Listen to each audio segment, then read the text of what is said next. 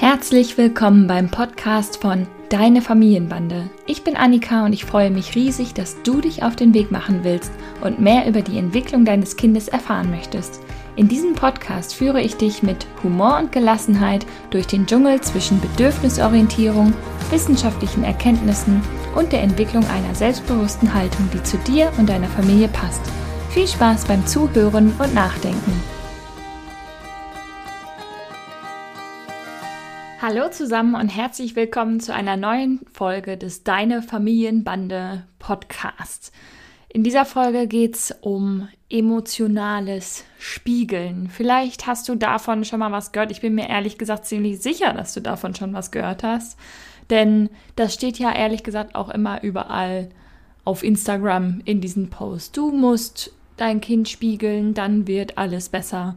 Aber wie soll das eigentlich gehen, Emotionen spiegeln? Das äh, klingt ja erstmal ein bisschen kryptisch. Ähm, und was ich auch schon häufig als Einwand gehört habe, ist, ich kann ja gar nicht wissen, was mein Kind fühlt. Ich will ihm auch nicht irgendwelche Gefühle aufdrücken oder zuschreiben und meinem Kind Worte in den Mund legen. Kann ich auch verstehen, aber gerade bei den kleinen Kindern ähm, hilft es einfach, ihnen Worte für Gefühle zu geben.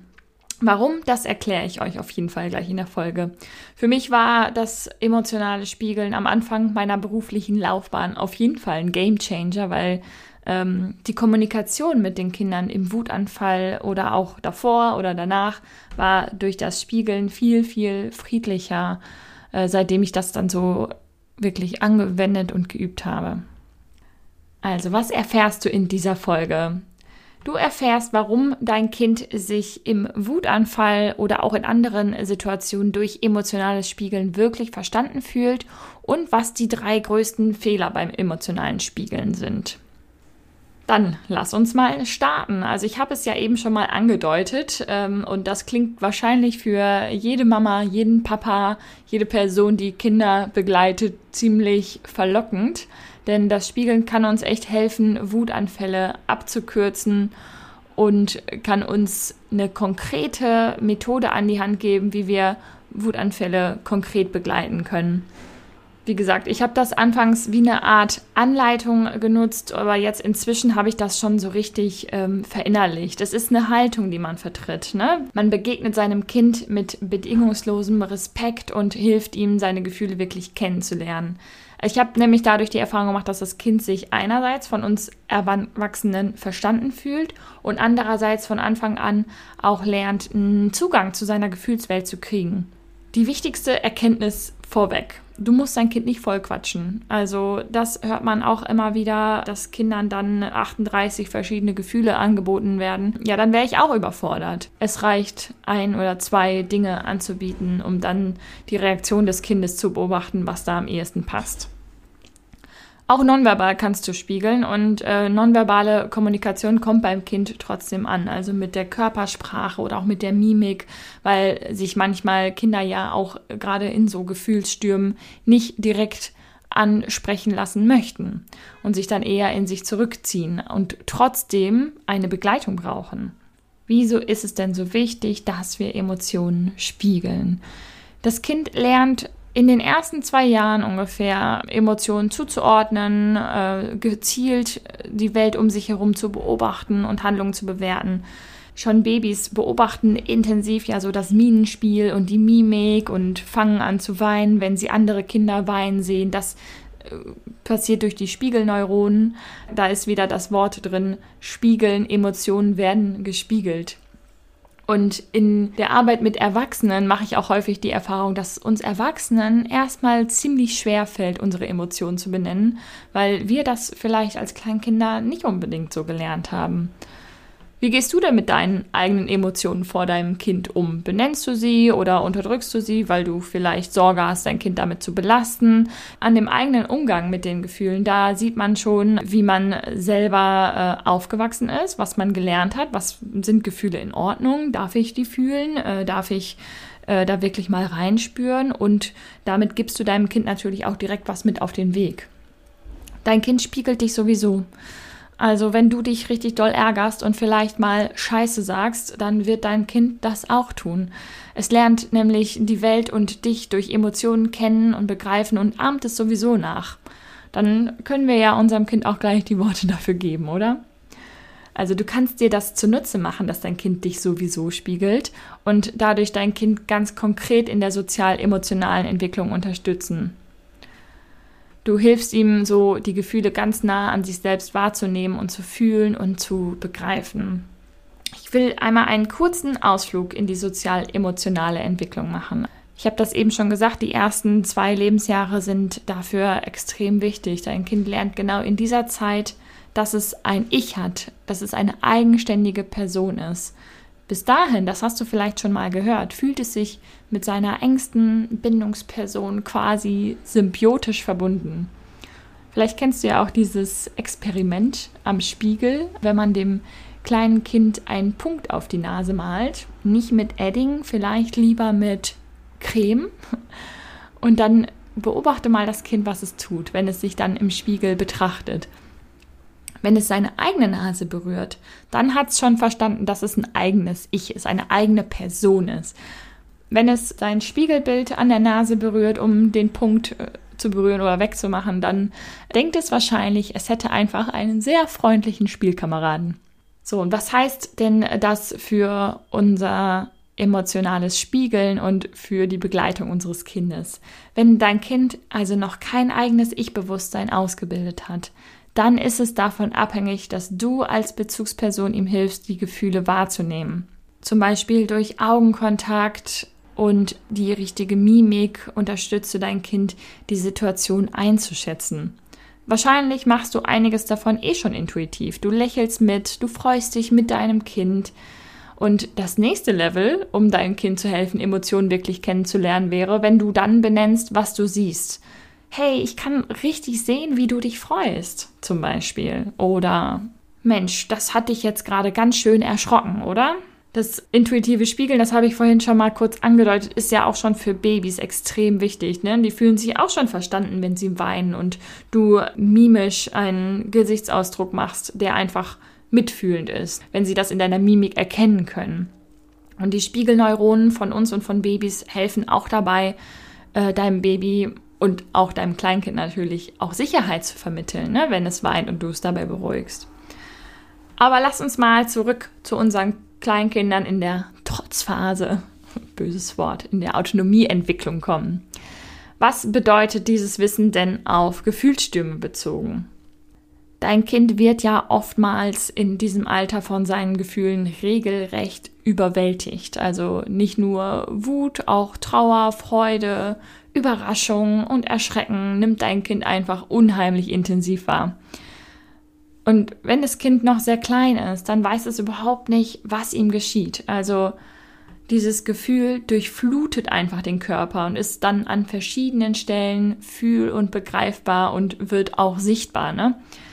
Unsere Aufgabe ist es also, wie gesagt, unserem Kind zu helfen, das Gefühl einzuordnen. Lass uns das mal konkret an einem Beispiel durchdeklinieren.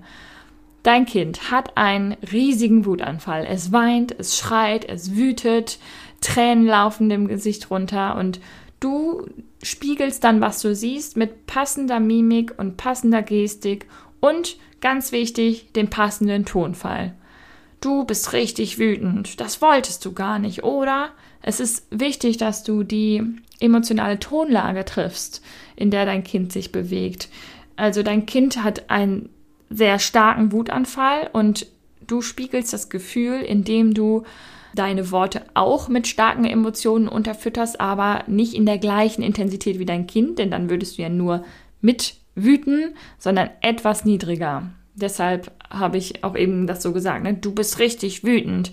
Ihr hört das vielleicht schon an meiner Stimme, dass ich auch einen, einen wütenden Gesichtsausdruck dabei mache. Und durch das Spiegeln und Benennen der Gefühle lernt das Kind, ach, so fühlt sich also Wut an. Ich fühle das in meinem Bauch, ich fühle das in meinem Herz, meine, meine Finger ballen sich zu Fäustchen, ich bin irgendwie ganz schön angespannt Und natürlich, je älter das Kind wird, desto mehr kannst du auch mit dem Kind da richtig dran arbeiten. Zum Beispiel im Spiegel sich gegenseitig betrachten, wie sieht denn so ein Gefühl von außen aus oder auch gemeinsam beschreiben, wo im Körper man das Gefühl auch wirklich spürt. Super wichtig ist es, dass du möglichst authentisch bist. Also damit die Methode wirklich effektiv ist, musst du die Tonlage deines Kindes treffen. Also nicht genauso, sondern etwas weniger, aber auch nicht zu viel. Das klingt jetzt ein bisschen kompliziert, aber wenn du beim Spiegeln übertreibst und hysterisch mitwütest, dann könnte dein Kind auch das Gefühl haben, dass seine Gefühle viel zu viel für dich sind und du sie gar nicht tragen kannst. Oder es fühlt sich möglicherweise auch nicht ernst genommen und veralbert. Genauso ist es, wenn du ja, im stressigen Alltag irgendwie genervt oder halbherzig spiegelst, dann wird sich dein Kind ebenfalls nicht richtig ernst genommen fühlen. Bei der Methode des Spiegelns, das habe ich am Anfang schon gesagt, das möchte ich nochmal sagen, begegnest du deinem Kind mit bedingungslosem Respekt. Also wenn du bei dir reinspürst und merkst, du, du nimmst Gefühle im Wutanfall nicht richtig ernst. Ne? Also wenn du dazu neigst, die Gefühle im Gefühlssturm nicht richtig ernst nehmen zu können und deinem Kind zu signalisieren, Mensch, jetzt hör doch mal auf zu jammern, stell dich nicht so an, dann wird dein Kind auch auf das Spiegel nicht so reagieren, ähm, wie es, ähm, wie du es dir vielleicht wünschst. Wenn du es ernsthaft umsetzt, dann kann dein Kind sich damit auch verstanden fühlen. Aber wenn du es so halbherzig machst, dann wird es nicht helfen. Und wenn dein Kind von dir äh, hört, Mensch, jetzt hör mal auf zu jammern oder stell dich nicht so an, also wenn seine Gefühle im Wutanfall nicht ernst genommen werden, dann wird dein Kind wahrscheinlich, wenn es älter ist, auch nicht unbedingt mit seinen Problemen zu dir kommen, weil es dann keinen Ort hat, wo es weiß, ich bin mit all meinen Gefühlen wichtig und richtig und darf mit all meinen Gefühlen zu dir kommen. Ja, ich hoffe, dir ist nun etwas klarer geworden, warum das emotionale Spiegeln eine effektive Methode sein kann, um dein Kind in Gefühlsstürmen zu unterstützen und warum es eigentlich einen wichtigen Beitrag zu seiner sozial-emotionalen Entwicklung leistet. Ich will dich wirklich ermutigen, das auch mal zu üben. Aber ich muss einschränkend auch dazu sagen, Spiegeln klappt nicht immer manchmal auch erst nach etwas Übung, auch wenn wir vieles davon ja schon ganz intuitiv machen. Vielleicht muss sich dein Kind dann auch erstmal an die neue Methode in Anführungszeichen gewöhnen, ne? weil du hast vielleicht sonst eher intuitiv gespiegelt mit Mimik und Gestik, aber vielleicht gehst du erst jetzt dazu über, wirklich auch die einzelnen Gefühle zu benennen. Das ist dann etwas Neues für das Kind und das, dann muss es erstmal damit umgehen lernen. Ach, äh, das, was sagt Mama oder Papa denn jetzt hier? Und ach, das fühlt sich eigentlich ganz gut an, wenn jemand mich wirklich versteht. Ja, der Haken liegt oft einfach auch daran, dass wir das einfach nicht gelernt haben, in dieser Art unsere eigenen Gefühle zu benennen und es uns daher halt auch schwer fällt, einem Gegenüber Gefühle vorzuschlagen. Aber wichtig ist ja auch dabei, du hast dabei nichts zu verlieren. Es kann einfach langfristig dazu beitragen, dass Wutanfälle schneller vorbei sind alle Angaben ohne Gewähr.